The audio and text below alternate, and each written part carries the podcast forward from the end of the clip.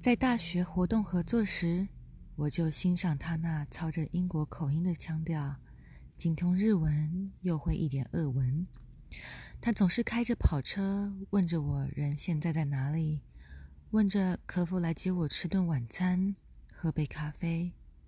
有些我赴约了，有些我挡掉了。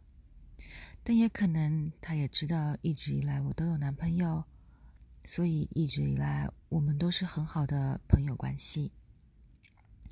认识他的三年多来，他都是这么绅士，从来不会让人有一丁点不舒服的感觉。然而，其实今天的我单身。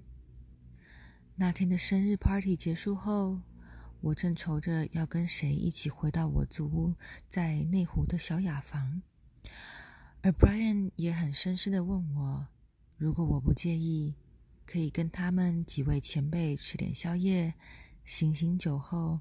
他再开车送我回家，毕竟只差几条街而已。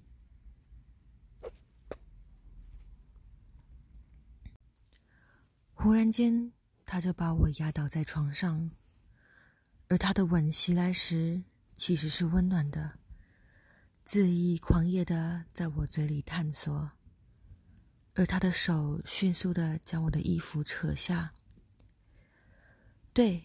是扯下，不是脱下。我被紧身的衣服拉扯后，被绑得更紧了。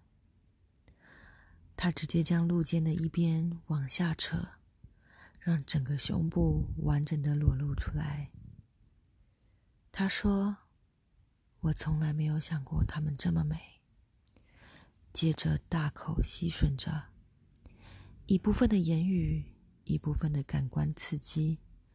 让我开始闷哼，拱起的背让胸部在昏暗的灯光下更加立体。他迅速地脱去自己的四角裤，一边在我的背蕾及穴口按压摩挲。我的蜜水早已溢出。